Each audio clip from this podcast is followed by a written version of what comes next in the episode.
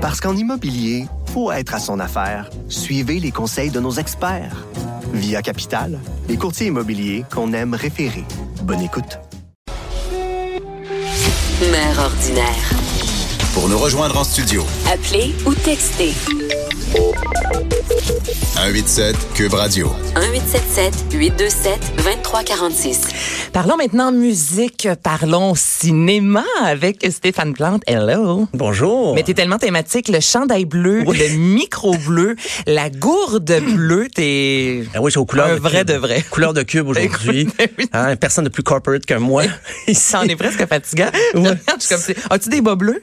Euh, ouais, c'est pas le bon bleu, par ok, exemple. ok. Je te demanderai d'aller changer. J'ai pris du temps pour regarder. Tu te rends compte comment j'ai euh, j'ai une mémoire pour des, des choses de la, de la musique, mais les choses du quotidien, c'est plus difficile. Ah mon Dieu, je te comprends à 100%. Rocketman, Oui. là, t'es allé voir le film euh, ce week-end. Sur la vie d'Elton John. J'ai tellement hâte de, de, de voir ce film-là. Les commentaires, les critiques Ben. ne sont que positives. Puis, toi, comment t'as trouvé ça? Ben moi, je l'attendais avec une brique, un fanal un Ah peu le film parce que il y en a eu beaucoup cette année, hein, des, des, euh, des biopics, là, comme des Mm-hmm. Films biographiques de musique. Et là, je voyais la réaction à Cannes, puis Elton John lui-même, il a pleuré quand il a vu, il a vu le film, il a revu sa vie un peu. Là, je me disais, c'est trop gros, peut-être je vais attendre, je vais, je vais le voir, je vais me faire mon idée. Moi qui n'ai pas le plus grand fan d'Elton John, et j'ai passé un très bon moment. Mais attends, je te pose la question. Euh, pas mal tout le monde, je pense, a vu le film The Doors. Oui. euh, sur la vie de Jim Morrison, le roi les arts. Toi, est-ce que tu l'as aimé? Mettons juste pour me situer, ce film-là, est-ce que tu trouvais que c'était bon? Est-ce que ça représentait la vie de Jim Morrison? Ou t'as été un peu déçu? Ça, c'est un film, quoi, c'est en quelle année? euh, 91. 81. Mon Dieu, t'es solide. Oui, ouais. Il a même pas regardé nulle part, bravo. Euh, ben oui, j'aimais ça, même que j'aimais ça plus que le groupe lui-même, les Doors. J'ai trouvé que euh, le, le travail d'Oliver Stone était quand même intéressant dans le côté poétique là, de Jim Morrison et tout ça. Là. Faut pas rechercher l'authenticité, de dire ah, as-tu vécu ça à telle date, si tu vrai, y a-tu des anachronismes? C'était vraiment l'esprit, la poésie, la, la spiritualité de Jim Morrison. Mais je trouvais qu'il était quand même éclaté. réussi, ce film-là. Moi aussi, Comparativement à celui sur Kurt Cobain de Gus Van Sant, qui était vraiment nul. Il y a une scène, je pense, de 15 minutes de Kurt Cobain qui est assis, qui regarde dans le vide, là, puis c'est The- interminable. The Last Day, c'est ça? De Last Day, exactement. Fait Que je n'ai pas vu. Ben, écoute, euh, écoute-le pas. Tu Écoute-le me pas. le goût. C'est c'est pas bon. Donc, c'est pour ça. Tu sais, il y en a qui sont réussis, il y en a qui le sont un peu moins. Et à ton sens, à toi, ben, c'est réussi Rocketman. Oh oui, c'est même les gens qui n'aiment pas Elton John ou mais si vous aimez le genre biopic, allez voir ça parce que ce qu'on reproche souvent au biopic, c'est les anachronismes. On dit ah tel fait, c'est pas arrivé et tout ça. Mais dès les premières minutes, Rocketman nous montre que on s'en fout. C'est une trame narrative euh, un peu calquée sur les comédies musicales, mais totalement éclatée. C'est en fait euh, la trame de base, c'est euh, clinique de désintox où Elton John va se confier avec son costume de scène comme s'il avait refusé d'aller au Madison Square Garden et plutôt que faire son gros spectacle, il va se confier à des gens qu'il connaît pas. Et là, le récit de sa vie embarque.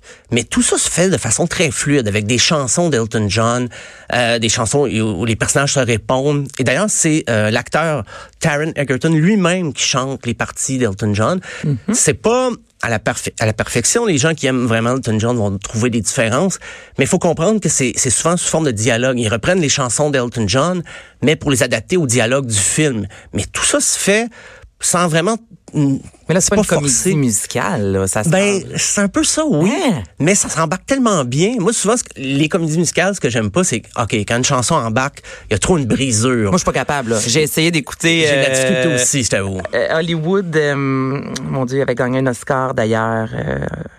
Euh, Holly- Ah, euh, once, euh, en tout cas, bref, c'est un- c'est un- une comédie musicale qui est sortie, je pense, il y a deux, trois ans à peine. Et ça commence, c'est sur un, un pont, et là, tout le monde sort de leur voiture Ah oui. et se met à chanter. Ça s'est arrêté là. J'ai fait ça, puis je, je, je- je peux pas. Je Ah, déteste les comédies musicales. Donc là, Il y en a quand même dans euh, Ah, je m'attendais pas à ça. OK, OK. Oui, il y en a, mais, bon à les, savoir. les chansons d'Elton John se prêtent tellement bien à ça. Et aussi, le film, il se déroule et là, tu dis, ah, c'est Elton John qui chantait cette chanson-là. On découvre des hits euh, comme j'étais euh, avec les années. Puis je parlais des anachronismes. Ils ont fait le choix, le réalisateur fait le choix de ne pas mentionner de date nécessairement pour que on se correct, dise euh, ah c'est pas en 1968 que la chanson est sortie. Il y en a des anachronismes, mais les réalisateurs ont dit ben c'est comme ça qu'on a choisi de raconter l'histoire et c'est ça qu'on va offrir euh, aux spectateurs. Et ça marche. Les seuls détails, ça va être des fois, ah, il y a une boule disco pour montrer que c'est la Que fin des années dans 70. les années 70. Les costumes, années 80, c'est très réussi, les costumes. La La Land. La La Land. Merci, je cherchais avec mon Hollywood. Hollywood, OK, OK. C'était pas clair, La La Land. Euh, la durée du film, c'est quoi? C'est deux, deux heures? Deux- OK, donc un c'est petit bien. peu plus que deux heures. Et c'est drôle parce qu'en Russie, ils ont censuré des, des scènes parce que Ouais, des ça, scènes d'homosexualité, Ben oui. de drogue et tout ça. Mais c'est pas une grande partie du film. Je veux dire, c'est pas comme Motley Crue, c'est pas The Dirt. Là. The Dirt, si t'enlèves les scènes de drogue, de sexe, Ça dure 10 minutes. 10 minutes environ. Mais Rocketman euh, et la, la scène en question, euh, c'est une scène de tendresse. Il n'y a pas euh, rien de pornographique. Là. Je veux dire, c'est très... euh, Ben, ça fait partie de Elton John Ben, en même temps. Tu. Si t'enlèves euh, la drogue, si t'enlèves l'homosexualité, euh, non, mais, Mais- ça fait partie du personnage. Euh, Oui. je- Il est ce qu'il est. tu sais. Moi, j'ai bien de la misère quand on commence à couper des scènes. Ben, c'est ça. Puis le personnage est intéressant parce que dans les années 60, il était jeune. C'est un prodige. Il a commencé à jouer du piano à 5 ans. Je pense vraiment à l'oreille en entendant des, des mélodies comme ça qu'il reprenait. Et là, sa, sa grand-mère a insisté pour qu'il prenne des cours parce qu'il y avait un talent, euh, puis il l'a suivi toute sa vie. Mais dans les années 60, il y avait rien d'un d'un rocker. Il était un petit peu grassouillet, il avait des, des lunettes, des grosses lunettes. Mais il s'est servi de ça finalement pour se donner un personnage extraverti, lui qui était tellement gêné, tellement timide. Mais il s'est mis à faire de la scène et là, ça, ça lui a permis de- d'exprimer tout ce qu'il y avait de refoulé en lui. Et le film rend très bien ça, ce, ce- ce côté-là d'Elton John, cette dichotomie, ces deux côtés entre le, le côté plus pogné par en dedans et le côté, ben, je je suis sur une Bête de scène. scène, ouais. Oui, c'est ça. Être plus, et plus à l'aise devant des milliers de personnes que one-on-one, juste avec une personne. Donc, Au niveau chronologique, on va jusqu'à quel âge environ? Est-ce qu'on a un clin d'œil à la princesse Diana? Tu sais, On sait que Elton John est le parrain, exemple, de euh, Lady Gaga, si je me trompe pas, un Ouais. truc comme ça. Donc, bref, est-ce qu'on voit les dernières années de... on les, on les voit au générique. on les voit très rapidement. Ok, ok. Parce qu'en fait, l'histoire se termine un peu au début des années 90, où là, il décidera de- de- d'arrêter de, consommer. euh, puis, on- c'est ce qu'on fait à la fin. On dit, pendant 20, il, est, il est sobre depuis 28 ans. Quand même. Et puis, euh, on dit tout ce qu'il a fait, là, ses, euh, ses implications sociales et tout ça, qu'il a arrêté de... Parce qu'au début, on dit, euh, il boit trop, il prend trop de drogue et il magasine trop. Et à la fin, il y a un petit clin d'œil. On dit, ben, OK, il boit plus, il est sobre, mais il magasine encore beaucoup. Là. On, on voit des photos du vrai Elton John. Et on compare aussi euh, des scènes de la vraie vie, là, ce qui est arrivé, avec ce que le film représentait. Et c'est assez, euh, c'est assez méprendre, là, vraiment. C'est un beau travail là, de, pour rendre ça le plus réaliste possible, même si la narration, elle, est plus éclatée. OK. Donc, euh, je, je recommande même les gens qu'on va qui sont voir ça pas avec fans. les enfants? Euh, quel âge ton, ton fils a un Ben là, an? non, un an. Fait qu'Albert euh, comprend pas grand-chose, mais est-ce que c'est possible de faire euh, cette sortie-là ce week-end avec des enfants de 10, 10 ans, 11 ans? T'amènerais-tu euh, tes enfants, toi, à le voir? Euh, ma fille, Ta oui, à fille. 12 ans, oui. Oui. OK. Parce qu'elle s'intéresse beaucoup à l'histoire de la musique aussi, mais euh, ben, mon fils, je pense qu'il s'ennuierait un peu, euh, justement, avec le format comédie musicale, peut-être. Mais euh, oui, mais en, en étant présent, là, je veux dire, en, en expliquant. Puis, euh, mais il n'y a pas, parce qu'il y a beaucoup de, de scènes de cocaïne, bien sûr. Il a fait des, Ouais, des problèmes, ouais, euh, tout ça. Donc, euh, puis là, il s'en sort à la fin. Donc, euh, si Au moins, il s'en sort. oui, il s'en sort, mais avec de l'aide, avec euh, des interventions. Donc, euh, c'est c'est bon pour lui. Mais pour moi, Elton John, c'est un chanteur pop. Là. Je voyais pas ça comme les Sex Pistols. Fait je savais pas qu'il y avait eu tout ce côté-là dans la... Il y a un côté sombre, hein? ben oui, à partir de là. 1975, sa santé a pris le bord, justement, parce qu'il... il- autant il avait une carrière, là, il collaborait avec un... Il était, il était multimillionnaire à 25 ans. Ah, ça, c'est fatigant. C'est fatigant, ça. Quand faut que tu vives avec ça. Mais, mais il savait plus où son argent. Ça, ça d'ailleurs, c'est sûr qu'il y a des clichés de rockstar, mais ça a été sa vie pareil. Là. Mm-hmm. Parce qu'à un moment donné, il fait de l'argent, il fait de l'argent, mais il sait pas où ça va. Parce Un qu'il est genre de mal. sex, drugs and piano. Oui, c'est ça. Parce qu'il est mal conseillé. Il est très mal conseillé par euh, ce qui a été son amant, qui va aussi être son producteur, son agent, qui va mettre de l'argent partout dans des choses. Ça lui échappait. Puis des, des fois, les artistes, c'est pas les meilleurs gestionnaires, puis ça prend quelqu'un. Mais à un moment donné, tu sais plus qu'est-ce qui t'arrive et c'est un peu ça. On parle Il un peu de ce côté-là là, aussi. là. Parce qu'il il y avait des maisons partout, puis il savait même plus. Ça tentait plus d'a- d'avoir des grandes maisons en Californie. Il avait le goût de retourner parmi les siens. Mais non, fallait qu'il fasse des spectacles et tout ça. Il était dépassé euh, un petit peu. Donc, euh, oui, tu la fameuse scène. Également. il a, il a- il a cherché à mettre fin à sa vie aussi. Il avait pris euh, une soixantaine de, de, de Valium, euh, puis s'est jeté dans la piscine pendant qu'il y avait un party chez lui, un party que son agent avait organisé pour montrer son, son nouveau manoir. Et là, sa famille est arrivée d'Angleterre. Il, il avait aucune idée qu'il qu'il était invité. Et donc, Il a fait un- Aïe. Fait qu'il a, il a connu ça, c'est, c'est, je dirais, le, le- comme au milieu du film, et c'est là que ça, ça commence à déraper par la suite. Il avait quel âge environ dans ce temps-là? Euh, fin vingtaine, il va avoir 28 ans. Il est en Le 47. classique, hein, du Ouais. 27, C'est ça, là. 28. il y a, on dirait avec les rockstars, il y a, il y a quelque chose Oh, qui se oui, passe. puis euh, on avait misé beaucoup sur lui et ça a marché parce qu'en 70, les Américains ne le connaissaient pas et ils l'ont booké dans un- une salle, euh, le Troubadour, à Los Angeles et ça aurait été un hit or miss, comme on dit. S'il n'avait pas réussi, un il, aurait- il on aurait pu se planter puis sa carrière s'arrêtait là. Mais ça a très bien fonctionné. C'était un showman euh, Hors pair. hors pair, puis même au piano, ce qui est pas évident. Souvent, on, on- c'est pas comme une guitare où on, on se déhante. Non, t'es caché voient. au piano, là, Oui. on s'entend. Ben- c'est massif, un piano, c'est immense. Là, souvent, on voit la personne, la tête, les épaules. Ben, c'est ça. Et lui, il faisait mettre de côté, comme Jerry Lewis, puis il se donnait. et Voilà, donc... euh, ben, Allez voir ça, Allez voir ça. Mais je parlais justement de sa fortune. Ben oui, de millia- milliardaire, millionnaire. il, euh, 25 il y a ans. 500... Oui, il était multimillionnaire à 25 ans, mais sa fortune actuelle est, est estimée à 500 millions. Bon. Ah, fait que c'est quand même pas si pire. Je pense pas qu'il rate des paiements sur son char, mais... Encore drôle. Bon, des fois, c'est une distraction comme ça. Mais ce qui m'amène à parler de, de notre ami euh, Jay-Z.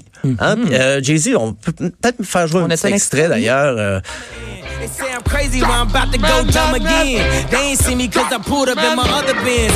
Last week I was in my other, other bins. Throw your diamonds up, cause we in this bitch another again. Photo shoot fresh, looking like wealth. I'm about to call a pop Jay-Z, le mari de Oui, qui a joint le club des milliardaires euh, cette semaine? C'est le magazine Forbes qui a publié ça comme quoi... le- Et c'était des chiffres conservateurs. On dit milliardaire, mais probablement qu'il y en a un peu plus. Euh, on estime sa fortune à un milliard. Parce que, Il est rendu à quel âge? Aux alentours de 50, Jay-Z. ah, il doit pas être loin de... Ça, je, je connais plus sa fortune que son âge. Il est aux alentours de 50, si je me trompe pas. Et c'est fou, hein? Kylie Jenner, elle aussi est entrée dans le club des milliardaires. Et elle a peut-être, quoi, 25 ans? Ah, j'ai raté ma chance. ça va être 5 T'as raté ta chance. 49 ans, Jay-Z, on me confirme. 49 ans. Ah, milliardaire. Bon, il me reste une coupe Une d'années. belle cinquantaine, ça, ça se Ouais, ouais. Avec mon compte épargne un peu chaque mois, je vais y arriver. Mais euh, ben c'est ça, Jay-Z qui, ben dans le rap maintenant, c'est la, la, la nouvelle vache à lait de l'industrie musicale. C'est vraiment ceux qui font le plus d'argent. Euh, ben Sean Combs, Puff Daddy, 855 millions. Donc euh, dans quelques semaines, je vais venir t'en parler comme quoi il est Mais milliardaire. Dr. Dre aussi, voilà. a vendu, comment ça s'appelait, là? Il a, il a vendu un truc qui l'a rendu millionnaire. Ben, il y avait ses C'est les écouteurs. oui, je cherche le nom du modèle. Beats. Hey, merci, Beats. hein? Là, ça, c'est tout en régie, Alex, qui On nous a- dit ça. Donc, Beats. Et ça l'a rendu, si je me trompe pas, euh, milliardaire, Dr. Dre. là. Ben, Dr. Dre, t'en parles, mais c'est lui le troisième plus riche dans le rap. Justement, j'allais le mentionner, 820 millions. Quand même. euh, Ah, il y a de l'argent à faire, là. Oui, oui, il y a de, l'argent à faire, mais Stéphane, on se part un verre. on va essayer ça. L'important, c'est de diversifier son portefeuille, comme diraient les conseillers euh, fiscaux, financiers, parce que euh, c'est Jay-Z, c'est pas juste de la musique. là. Non, du tout. C'est un brand à lui, là. Voilà, et il a investi même euh, dans l'immobilier, l'immobilier euh, luxueux, bien sûr, des chaînes d'hôtels, euh, dans l'alcool aussi, il y a toutes sortes de, de spiritueux qui, qui portent son nom. Il y a Ah, il y a des spiritueux qui portent le nom de Jay-Z. ou, ou ben il est propriétaire quelque Ok. part, là, tu sais, il, a, il a laissé sa griffe là-dessus. Et également les, les objets d'art, les il est collectionneur d'art contemporain, donc c'est un investissement. Il va acheter un tableau très cher, mais parce que c'est Jay-Z qui l'a acheté, il peut le revendre encore plus cher. Donc euh, la musique est D'où, comment tu me dis, Alex? Doucy, c'est une liqueur Ah. de Jay-Z. J'ai jamais entendu parler de ça de ma sainte vie. Je vais ramener ça la semaine prochaine si je la trouve. Sûrement en ligne, peut-être pas à SAQ, là, mais bon.